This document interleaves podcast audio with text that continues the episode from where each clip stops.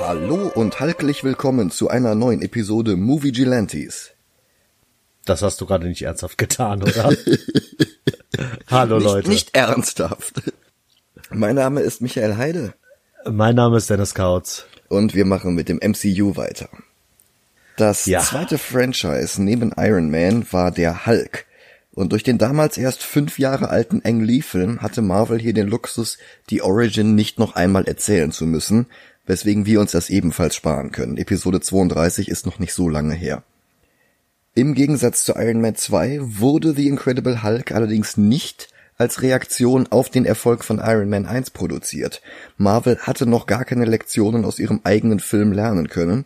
Es gab noch keinen roten Faden für das, was heute Phase 1 genannt wird, also die Filme bis zum ersten Avengers-Film. Es gab noch keinen durchgehenden Stil.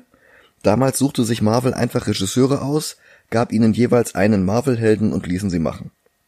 Zwar wollten sie irgendwann all diese Filme in einem Avengers-Crossover gipfeln lassen, aber konkrete Vorstellungen hatten sie da keine.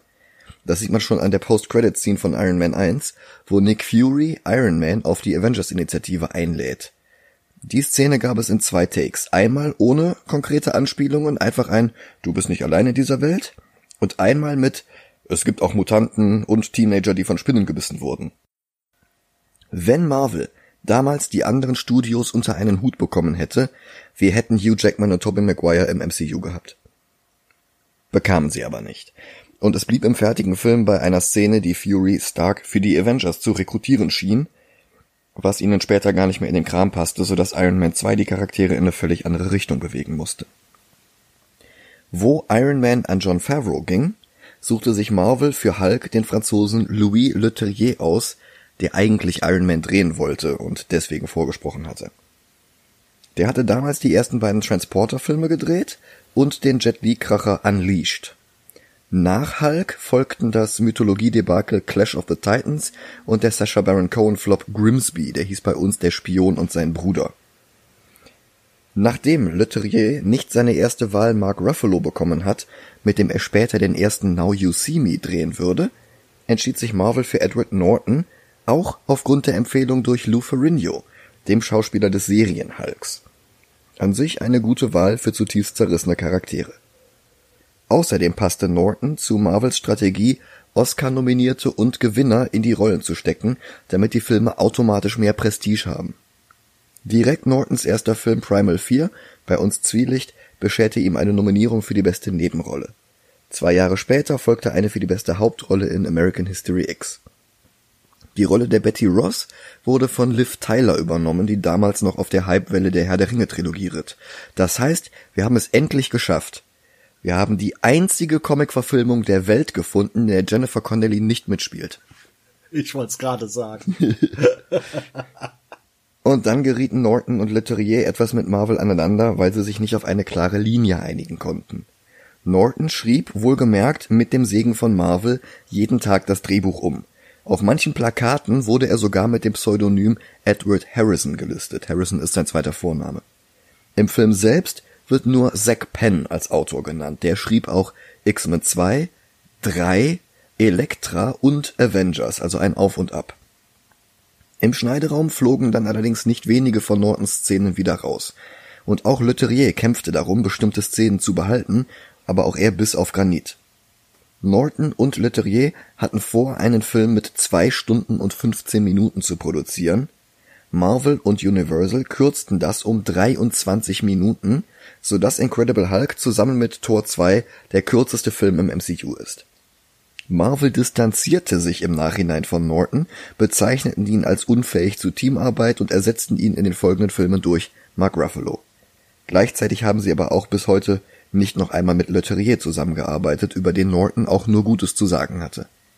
Das Ergebnis dieser Querelen sehen wir uns jetzt an. Yes. Da die Vertriebsrechte für Hulk-Solo-Filme immer noch bei Universal liegen, ist er bizarrerweise auf Netflix und auf Amazon Prime, allerdings nicht auf Disney Plus. Bis gleich. Bis gleich.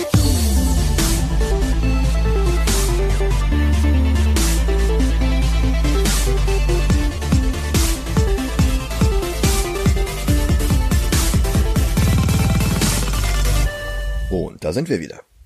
Na, hallo. Auf den meisten Fanlisten hat Incredible Hulk den letzten Platz im MCU. Aber so schlecht ist er gar nicht. Klar, er hat Probleme und einen hypothetischen Leterrier-Cut würde ich mir gerne ansehen, noch lieber sogar einen Norton-Cut. Allerdings macht der Film trotzdem eine Menge richtig, aber der Reihe nach. Wir beginnen mit einem roten Marvel-Logo. Die Zeiten von farblichen Spielereien wie noch bei Ang Lee oder bei Fantastic Four sind vorbei. Es folgt ein Vorspann, der uns in ganz kurzen Bildern noch einmal die Origin des Hulks zusammenfasst. Wobei die Szenen etwas unklar gehalten sind, ist das wirklich die Entstehung? Dann wären die teilweise eins zu eins von der Bill Bixby Origin übernommenen Bilder ein klarer Widerspruch zu der Eric Bana Version, in der er ja seinen Laborassistenten vor den Nanobots rettete. Oder sind das hier nur die Versuche, sich zu heilen? Wie wir später erfahren, ist das hier tatsächlich die Entstehung und ein klarer Widerspruch zu Ang Lee. Aber dass Marvel das hier noch etwas unklar hält, könnte dem Versuch geschuldet sein, den Fans von Eric Bana den Übergang zur neuen Continuity einfacher zu machen.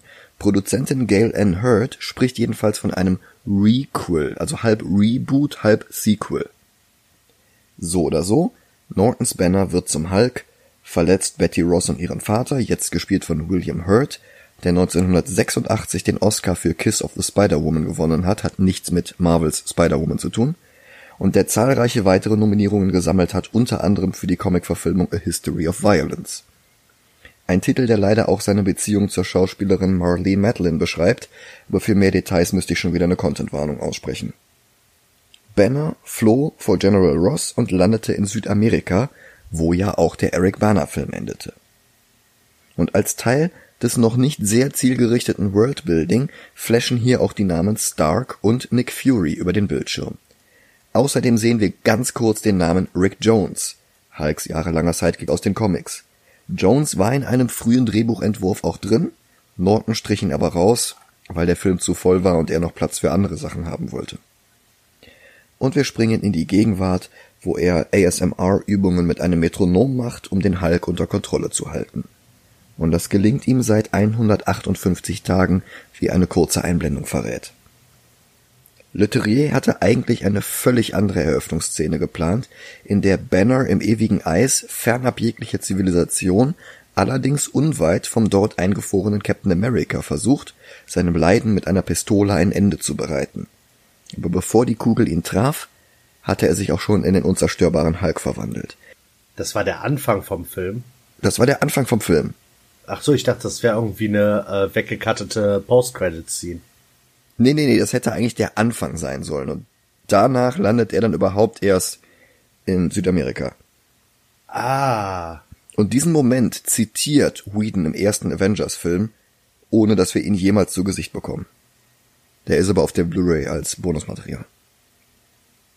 Stattdessen öffnet der Film in Rio de Janeiro. Banner wohnt hier im Rocinha Favela und sieht fern, und hier gibt es einen Cameo von Bill Bixby, dem ersten Banner-Darsteller. Es ist ein Ausschnitt aus dem Film The Courtship of Eddies Father, in dem er seinen Sohn Eddie lobt, oder wir sehen es als Fourth Wall Break, in dem Bixby seinen Nachfolger Eddie Norton anspricht. Auf jeden Fall sagt er, hey Eddie, das hast du toll gemacht. Nortons Banner lernt die portugiesische Version von Bixbys Catchphrase You wouldn't like me when I'm angry, wobei er es falsch lernt und sich hungry statt angry merkt, was im Portugiesischen nicht mal ansatzweise ähnlich ist. Wütend ist dort brabo und hungrig ist com Außerdem lernt er Aikido bei der Jiu-Jitsu-Legende Rickson Gracie, um seine Emotionen und seinen Puls unter Kontrolle zu halten. Dabei hat er immer eine Armbanduhr um, die seinen Herzschlag anzeigt und einen Alarm gibt, wenn der zu schnell wird. Denn Adrenalin bringt ja bekanntlich sein grünes alter Ego zum Vorschein. Er arbeitet in einem Werk, das Guarana-Limonade in Flaschen abfüllt. Dabei piekst er sich in den Finger und zwei Tropfen Blut fallen durch das Gitter, auf dem er steht. Für diesen Shot, bei dem die Kamera die Tropfen durch das Gitter verfolgt und dabei durch die Stockwerke fliegt, hat das Visual Effects Team über ein Jahr gebraucht. Er findet einen Tropfen, der auf das Förderband gefallen ist, und übersieht den anderen, der genau auf einen Flaschenhals getropft ist. Limonade wird hineingefüllt und auf eine Palette in die USA verladen. In der Mittagspause bekommt Banner mit, wie ein Mitarbeiter eine Kollegin bedrängt. Und Banner kann nicht wegsehen und mischt sich ein. Er bringt den You wouldn't like me when I'm hungry Spruch und erntet nur Verwirrung. Aber sein Chef geht dazwischen, bevor die Lage eskalieren kann. Aber Verstecken, Atmung und Herzschlag zu kontrollieren, ist langfristig gar nicht Banners Ziel. Er will den Hulk loswerden. Dazu kommuniziert er per Internet mit einem Wissenschaftler, den er nur als Mr. Blue kennt. Banner selbst ist Mr. Green. Blue hilft Banner bei Experimenten, die Strahlung mit Pflanzen aus seinem Blut zu entfernen. Nanobots wie bei Ang Lee werden gar nicht mehr erwähnt, Marvel ist also scheinbar fertig damit, die Fans von Eric Bana mit unklaren Vorspannsequenzen und einem Beginn in Südamerika abzuholen und geht ab jetzt in eine völlig andere Richtung, das wird gleich auch noch deutlicher. Aber die Experimente schlagen fehl und Mr. Blue schlägt ein Treffen vor. Aber das ist Banner zu gefährlich. Stattdessen schickt er Blue jetzt eine Probe seines Bluts. An ein Postfach. Er weiß nicht, wer hinter diesem Pseudonym steckt. Und dieser ganze Chat, diese ganze Geheimniskrämerei mit den Decknamen ist aus den Comics von Bruce Jones Anfang der 2000er, in denen Banner ebenfalls auf der Flucht mit jemandem kommuniziert, den er nur als Mr. Blue kennt. Da ist das allerdings Betty Ross, von der er gar nicht weiß, dass sie lebt. Aha. Hier ist es Samuel Stearns vor seiner Verwandlung in den Hulk-Schurken Leader. Stearns wird gespielt von Tim Blake Nelson, der sowohl in Kritikerlieblingen wie Oh Brother Where Art Thou und Der schmale Grat als auch in Popcorn-Trash wie Angel Has Fallen oder Meet the Fockers zu Hause ist. Für Comic-Fans relevant sind seine Auftritte im unterschätzten Scooby-Doo 2, im sehr schlechten Fantastic und in der sehr guten Watchmen-Serie. Aber nicht nur die absichtlich gezogene Blutprobe findet ihren Weg in die Vereinigten Staaten, auch die kontaminierte Flasche landet dort im Kühlschrank von Stan Lee. Der trinkt die Limo, lässt die Flasche sofort fallen, aber das reicht schon, damit Thunderbolt Ross Leute in die Fabrik schickt, um sie nach einem Amerikaner suchen zu lassen. Heimlich. Und dazu heuert er auch einen Söldner an, Emil Blonsky. Der war in der Vorlage ein kroatischer Sowjetspion, wie gesagt, in den frühen Marvel-Comics ging es ständig um die Russen, und er fand eine Maschine, mit der Banner sich eigentlich eine Überdosis Gammastrahlung geben wollte, um den Hulk zu töten, weil der Hulk damals unter der Kontrolle eines Außerirdischen stand, lange Geschichte. Stattdessen setzte Blonsky die Maschine an sich selbst ein und wurde zum monströsen Abomination, der stärker und intelligenter als der Standard-Hulk war, sich allerdings nicht mehr in eine menschliche Form zurückverwandeln konnte. Hier läuft das alles etwas anders ab. Blonsky wird gespielt vom Engländer Tim Roth, der die halbe Zeit in Kostümdramen, die andere in Tarantino-Filmen mitspielt. Auch er hat eine Oscar-Nominierung bekommen, 1996 für Rob Roy. Film Blonsky ist somit in Russland geboren, in Großbritannien aufgewachsen und von den Royal Marines ausgebildet. Ross redet ihm ein, Banner habe Militärgeheimnisse gestohlen und mehrere Menschen getötet, darunter je ein Militäroffizier und ein Polizist. Blonsky soll Banner finden, aus der Ferne betäuben und zurück in die Staaten bringen. Banner bekommt inzwischen eine neue Nachricht von Mr. Blue, der die Blutprobe untersucht hat und sich sicher ist, Mr. Green jetzt heilen zu können. Blonsky und sein Team stürmen Banners Wohnung, der kann aber fliehen und sie liefern sich eine Verfolgungsjagd durch die Favela. Dabei gibt Banners Pulsuhr Alarm und er muss kurz innehalten und das reicht, um ihn lange genug aufzuhalten, dass Blonsky ihn an Ross vorbei in die Arme seines Arschlochkollegen aus der Fabrik treiben kann. Der will Rache dafür, dass Banner der Kollegin geholfen hat und trommelt ein paar Leute zusammen, um ihn zu verprügeln. Und er bricht sich den Fuß an Banner, der nicht mehr Banner ist. Die Verwandlung hat eingesetzt, Blonsky beobachtet alles durch sein Snipergewehr, aber wir bekommen den Hulk hier noch nicht richtig zu Gesicht. Hier ein grüner Arm im Dunkeln, dort ein Torso durch ein Nachtsichtgerät, dort Le Terrier weiß, dass der Hulk bei Ang Lee am stärksten war, wenn er nicht direkt im Licht stand, und er weiß vor allen Dingen auch Spannung aufzubauen. Wir wissen zwar, was da los ist, aber wir sehen es noch nicht. Das ist so dieses Horrorfilm-Ding, so wie bei Alien oder, ja. Aber alle Betäubungspfeile und Granaten reichen nicht. Und aus dem Nebel einer Rauchgranate heraus ertönt ein grollendes Leave me alone. Das ist die Stimme von Lou Ferrigno. Aber Blonsky lässt nicht locker und treibt das Monster in die Enge. Und aus dem Dunkel heraus streckt der Hulk ihm sein Gesicht entgegen, fletscht die Zähne und knurrt. Das hier ist nicht nur fünf Jahre nach dem Ang Lee-Film, das ist auch drei Jahre nach Batman Begins. Und Hollywood war zu dem Zeitpunkt ziemlich im Wahn, die Abwesenheit von fantastisch mit realistisch zu verwechseln, was für eine Comicverfilmung recht dumm sein kann. Also wir können von Glück reden, dass Iron Man rot-gold bleiben durfte. Darum ist der Hulk hier in einem sehr viel graueren Grün gehalten, die Gesichtszüge sind weniger Jack Kirby und du kannst sogar die Poren auf seiner Nase zählen. Es würden noch weitere vier Jahre dauern, bis Marvel in The Avengers den Look des Hulk perfektioniert. Hulk wirft jedenfalls einen Gabelstapler nach Blonsky und flieht. Aber Blonsky und Ross finden den Laptop von Banner. Der kommt am nächsten Morgen zu sich in Guatemala. Das sind ungefähr 5000 Kilometer. Zum Vergleich, Köln-Berlin sind ungefähr 500 Kilometer. 5000, das ist in etwa die Strecke vom östlichsten Punkt der USA bis nach London, England. Boah. Ein Trucker nimmt ihn mit, obwohl er nur eine zerrissene Hose anhat. Heimwärts. Der Weg führt ihn erstmal nach Mexiko, wo er zu The Lonely Man, dem traurigen Klavierstück aus der Hulk TV Serie, auf dem Boden sitzt und um Almosen bettelt, bis es für neue Kleidung reicht. Blonsky lässt nicht locker. Er will unbedingt ein Rematch gegen den Hulk. Und Ross weiht ihn in ein Militärgeheimnis ein. Das Supersoldatenprogramm. Ross hat es wieder aufleben lassen, Banner hatte sogar dafür gearbeitet, ohne zu wissen, worum es geht. Das hat Marvel, wie so vieles, von den Ultimate Comics übernommen, bloß dass Banner dort in alles eingeweiht war. Da war es sein gezielter Versuch, das Supersoldatenserum, das Steve Rogers zu Captain America machte, zu replizieren, der ihn das erste Mal zum Hulk werden ließ. Er hat dann später einen Rückfall, weil Betty Ross mit dem Schauspieler Freddie Prince Jr. essen geht. Lange Geschichte. Warte, was? Ja. Betty Ross macht mit ihm Schluss, geht mit Freddie Prince Jr. essen, telefoniert mit ihm, er kriegt mit, dass sie mit Freddie Prince Jr. da ist, und daraufhin dreht er durch, wird wieder zum Hulk, und ich glaube, es gibt sogar den Dialog Hulk Smash Freddie Prince Jr. oder irgendwie sowas. Wow. Es war halt Mark Miller, ne? Der war weder subtil noch besonders gut, aber er hat halt immer genau den Zeitgeist getroffen. Ross und Blonsky kommen ins Gespräch. Blonsky ist fast so alt wie ich heute. Bei seinen Militärauszeichnungen sollte er eigentlich längst gut bezahlt hinter einem Schreibtisch sitzen, aber er will kämpfen. Er will Feldeinsätze und zwar so lange wie es geht. Seine Erfahrung in einem jüngeren, stärkeren Körper wäre perfekt. Und Ross kommt ins Grübeln, ob sich das nicht einrichten lässt. Gut zwei Wochen später ist Banner zu Hause angekommen, an der Culver University in Virginia, wo damals der Unfall passiert war, der ihn zum Hulk machte. Kein Berkeley, wie bei Ang Lee. Die Tafel mit den Namen der Fakultätsleitungen scheint Easter Egg frei zu sein. Ich konnte jedenfalls im Standbild keine bekannten Namen aus den Comics oder aus den Comic-Redaktionen sehen.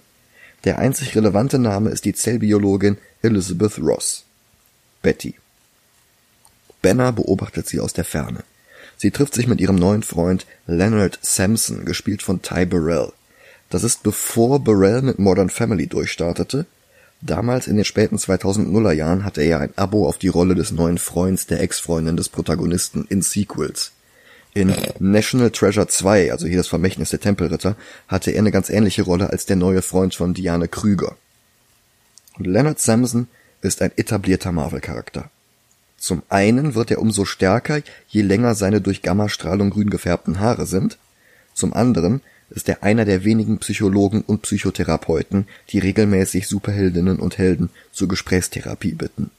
Legendär zum Beispiel die Nummer X-Factor, in der Peter David Samson alle Teammitglieder im Gespräch hatte.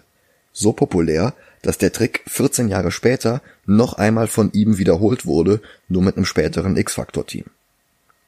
Und Samson war es auch, der ebenfalls in einer Story von Peter David Bruce Banner therapierte. Unter Hypnose verschmolz er die Identitäten des grünen Hulks, des grauen Hulks und die von Banner selbst zum Professor Hulk, der vergleichbar mit Hulk in Avengers Endgame den Geist von Banner im Körper vom Hulk zu haben schien. Und ich sage schien, weil später herauskam, dass Samson die dissoziative Identitätsstörung Banners damals überhaupt nicht geheilt hatte, sondern nur eine neue, vierte Identität geschaffen hatte, die der Welt aber wenigstens weniger Probleme machte. Wenn du mal Marvel vs. DC gelesen hast, der Hulk da drin, das war dieser smarte Hulk. Mhm. Und als der Film rauskam, habe ich in einem Interview gelesen, Norton und Leterrier hatten eigentlich vorgehabt, dass Samson sich in diesem Film mit Banner zusammensetzt und sich Banner in seinem eigenen Kopf mit dem Hulk streitet. Es gibt in der Literatur verschiedene mögliche Konflikte. Mensch gegen Mensch, Mensch gegen Natur, Mensch gegen sich selbst und so weiter.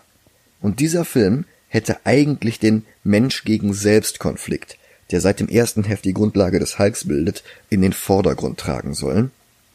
Allerdings wollte Marvel lieber mehr Actionszenen, in denen der Hulk kämpft. Echt schade, tatsächlich ist Samson in der Kinofassung auch kaum zu sehen. Bruce sieht den beiden mit gemischten Gefühlen hinterher und geht zu Stanleys Pizzeria. Der Besitzer Stanley mit dessen Schauspieler Paul Soules Norton schon Jahre zuvor im Heist-Movie The Score zusammengearbeitet hatte, ist höchstwahrscheinlich eine Anspielung auf Stanley Martin Lieber, also Stan Lee, und sieht auch sehr ähnlich aus. Aber es ist noch ein zweiter Cameo, denn Soules war in der Hulk-Zeichentrickserie von 1966 die Stimme von Bruce Banner. Bei Stanley quartiert sich Bruce erstmal im Gästezimmer ein und fährt Pizzen aus aber nicht um sich wie Peter Parker ein paar Dollar dazu zu verdienen, nein, er besticht den Campuswachmann, Lou Ferrigno, mit einer Pizza, um sich Zutritt zum fünften Stock zu verschaffen, wo er Jahre zuvor zum Hulk wurde. Heute ist hier der Computerraum, wo ein einzelner Student im Internet surft, eine Rolle, die Nortons damaliger Partnerin und heutiger Frau Shauna Robertson zuliebe in den Film geschrieben wurde.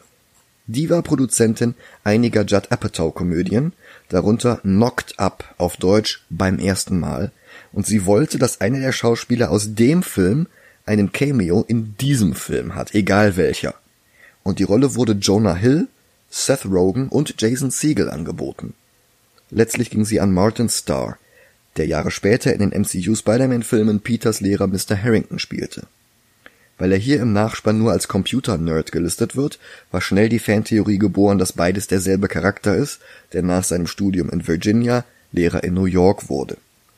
Kevin Feige bestätigte das, so wie er alle Fantheorien bestätigt, die Peter Parker enger im MCU verwurzeln, siehe auch Iron Man 2. Das war allerdings nicht immer der Plan gewesen. In der Romanadaption des Films, auch von Peter David, wird der Name des Charakters nämlich genannt, und es ist Amadeus Cho. Was? Das ist, ja, das ist seltsam. Martin Starr ist gar kein Koreaner, aber das ist angeblich Amadeus Cho. Okay. Im Computerraum lockt sich Banner mit Bettys altem Login ein, der immer noch gültig ist. Und der Computer hat ein Norton 360 Antivirus-Paket. Norton. Aber alle Daten über Banner oder über das Gamma-Puls-Projekt sind aus den digitalen Archiven verschwunden. Daten, die er eigentlich Mr. Blue zukommen lassen wollte.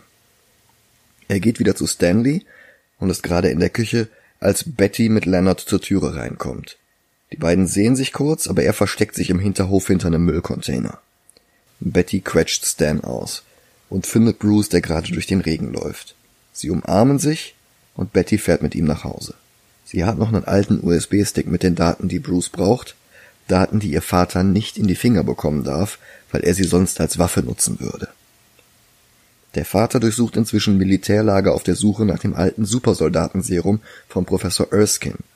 Der ist auf der Flasche unter seinem Pseudonym Dr. Reinstein gelistet. Dazu mehr im November, wenn wir Captain America gucken. Außerdem auf der Flasche noch ein Stark-Logo.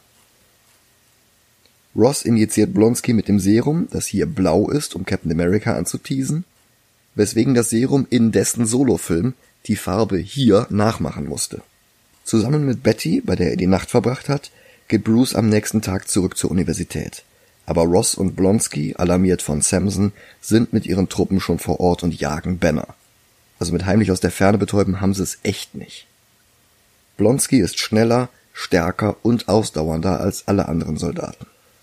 Um die Daten zu schützen, schluckt Banner den USB-Stick.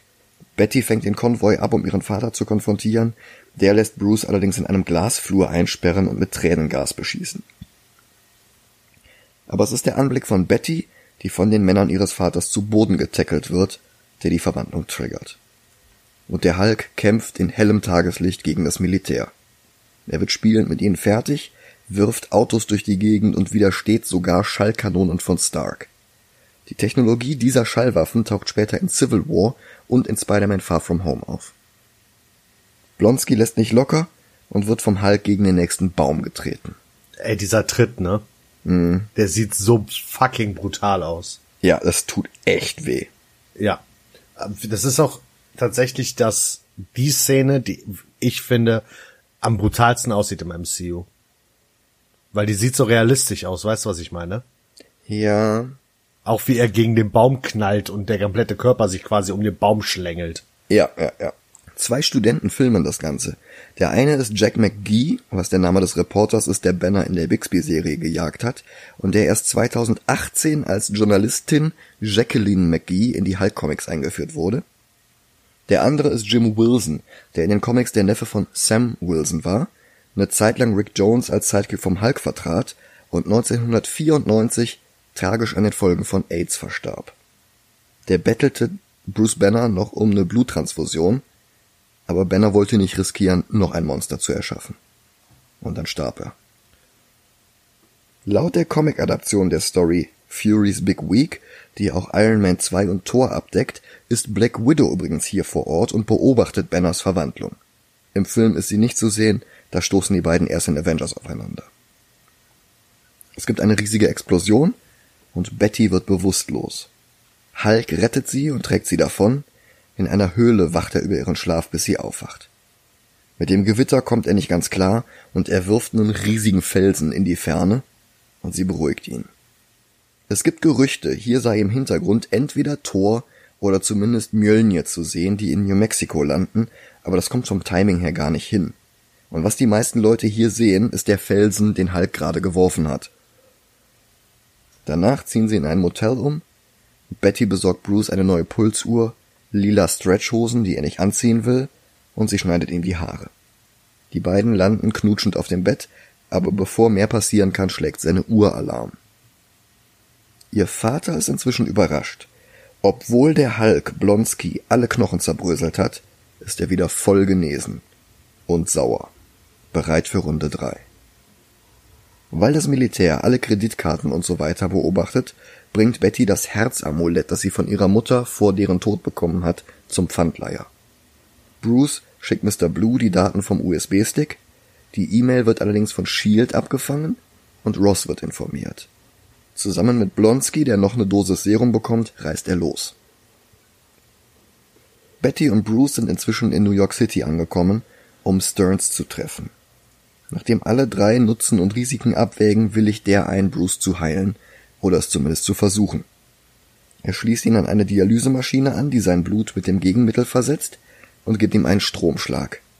Die Verwandlung setzt ein, das Gegengift beginnt zu wirken und Bruce verwandelt sich zurück. Stearns weiß jetzt nur nicht, ob die Heilung dauerhaft ist, weil seine Testtiere nie überleben. Testtiere, die er mit Banners Blut erschaffen hat, das er aus der kleinen Probe in rauen Mengen repliziert hat. Ja, Gott sei Dank keine Hunde. Ja, ja, oh ja. Banner will das ganze Blut zerstören. Die Macht darin kann nicht kontrolliert werden. Blonsky hört das mit und stürmt das Labor. Gegen die Anweisungen von General Ross. Der lässt Bruce jetzt endlich aus der Ferne mit einem Betäubungspfeil ausschalten und abführen, aber Blonsky ist noch nicht fertig. Er will die Kraft des Hulks. Und er zwingt Stearns, ihm Banners Blut zu injizieren. Stearns warnt ihn, dass das Gamma-Blut zusammen mit was auch immer bereits in Blonskys Körper ist, eine Abomination werden könnte. Das wäre ins Deutsche übersetzt etwas Abscheuliches. Im Englischen ist es natürlich der Name von Blonskys Superschurken-Identität.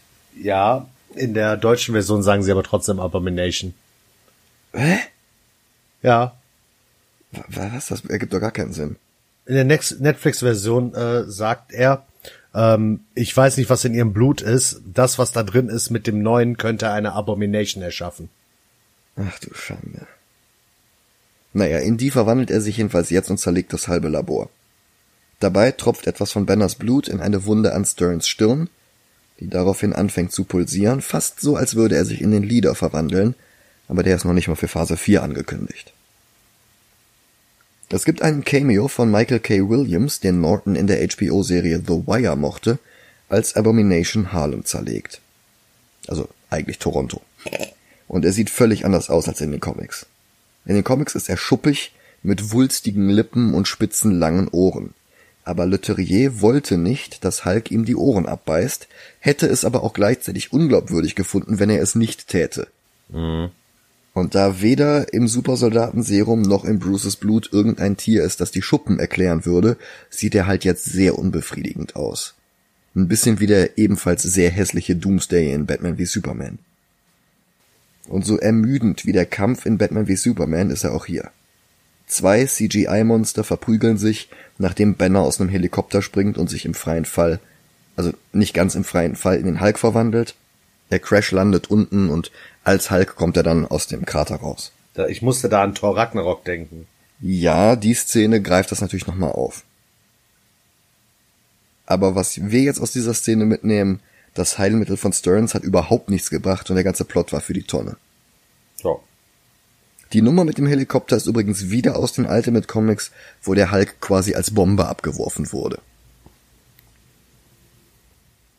Sie prügeln sich und prügeln sich und prügeln sich. Sogar die Hintergründe sind zu großen Teilen computeranimiert und das Ganze ist ein bisschen wie irgendjemand anders beim Spielen von irgendeinem Computerspiel zuzusehen. Nicht so gut wie ein Film, aber auch ohne den Reiz, selbst interagieren zu können. Also quasi Twitch. Und dafür hat Marvel die Konfrontation in Banners Kopf rausgeworfen. Statt Mensch gegen selbst habe er doch nur wieder Mensch gegen Mensch oder besser Hulk wie Hulk. Der Hilly mit Betty und ihrem Vater kriegt was ab. Die beiden überleben allerdings auch, weil Hulk mit einem Klatschen das Feuer löscht, das dort ausbricht. Und dann geht der Kampf weiter und weiter und weiter. Hulk sagt seine Catchphrase Hulk Smash und es geht im Gekrache unter. Und wo der Film vorher fast in jedem Frame etwas Grünes hatte, hier ein Auto, da eine Kappe, hier ein paar Blätter, um die konstante Präsenz des Hulk unterschwellig zu zeigen, haben wir jetzt Grau in Grau in Grau mit ein paar vereinzelten Flammen als Kontrast. Aber ich muss sagen, Hulk braucht keine Actionfigur von sich, um zu wissen, dass er Hulk Smash sagen muss. Ja, das stimmt. Das ist besser als äh, It's Clobbering Time. Genau das. Ich habe hier jedenfalls festgestellt, ich habe überhaupt keinen Bezug mehr zu den Geschehnissen auf dem Bildschirm, nicht mal mehr zu Hulk. Okay. Der besiegt Abomination dann doch plötzlich, er wirkt ihn fast mit riesengroßen Ketten, schreit und springt davon. Zack Snyder gefällt das. Irgendwo in British Columbia sitzt Banner dann in einer Hütte und geht seine Post durch, die er an das Alias David Banner geschickt bekommt. Zwinky Zwonky. Das war in Englis Hulk der Name seines Vaters, in der Bill Bixby Serie der Name von Bill Bixbys Charakter, darüber haben wir alles schon in Folge 32 gesprochen. Die Kette, die Betty verkaufen musste, hat er jetzt in die Finger bekommen und schickt sie ihr. Dann meditiert er wie am Anfang, seine Augen leuchten grün und er grinst in die Kamera. Abspann. Zumindest in der Kinoversion. Da gab es eine Mid-Credit-Scene, die sie für den Home-Video-Release allerdings vor den Beginn des Nachspann gelegt haben. General Ross bekommt in einer Bar Besuch von Tony Stark, der ihm von einem Team erzählt, das zusammengestellt wird. Einer von diesen Worldbuilding-Momenten, die nirgendwo konkret hinlaufen und später in einem Kurzfilm geredconnt werden mussten. Marvel wusste halt echt nicht, was sie hier machen. Und ich weiß echt nicht, wo wir den jetzt ranken sollen. Ich habe eine Frage nochmal zu der letzten Szene. Ja, Wen will er rekrutieren? Abomination? so haben sie es dann später erklärt. In Ernsthaft? diesem Kurzfilm. Ja. Weil er weiß ja nicht, dass das Abomination ist. Ja gut. Er weiß nur, okay, es gibt einen neuen Soldaten, der das Supersoldatenserum bekommen hat. Das könnte der neue Captain America werden. Ja gut. Der zu dem Zeitpunkt auch noch nicht gefunden wurde. Ja. Du hast keine Ahnung, wo du den ranken würdest. Ja, also wir haben zwischen Batman 89 auf Platz 17 und Bloodshot auf 27 eine ungefähr 10 Plätze lange Superheldenlücke. Fühlt Nee. sich das richtig an für dich? Nein. Okay, drunter oder drüber? Drunter. Drunter, okay. Also, ich meine, wir- können ja diskutieren, aber wenn ich ihn jetzt ranken müsste, wäre er auf Platz 30. Knapp über Daredevil. Ja. Also schlechter als Wonder Woman. Ja, tatsächlich. Ich meine, das ist das wieder. Wenn ich alleine entscheiden würde, dann wäre der wahrscheinlich da, wo du gesagt hast. Aber ich fand Wonder Woman tatsächlich besser. Die machen halt beide sehr viel falsch. Die Ja. sind tatsächlich ziemlich ähnlich, weil die beide eine prinzipiell gute Idee in zu viel Grau in Grau in Grau verwursten, zu viel CGI drin haben, etwas inkonsequent sind, was die inneren Konflikte angeht und das Actiongebratze. Ja, ja, ist okay. Ja, Unter Wonder Woman über Daredevil. Ja, ist in Ordnung, kann ich mit leben. ja, wir können ihn auf keinen Fall zum anderen Hulk-Film packen, weil sonst hätten wir drei äh, Filme über grüne Charaktere hintereinander. Ja, der ist auch deutlich besser als der Ang Lee-Film. Also das Ja, muss man das schon stimmt. sagen. Das auf jeden Fall. Ja, über Daredevil, da ist er schon ganz gut aufgehoben. Mhm. Dann trage ich den ein auf Platz 30. Jo. Wir hören uns in einer Woche wieder. Mhm. Vielen Dank fürs Zuhören. Empfehlt uns weiter Und macht's gut. und das nächste Mal reisen wir nach Hecke. Genau. Bis dann. Ciao, ciao.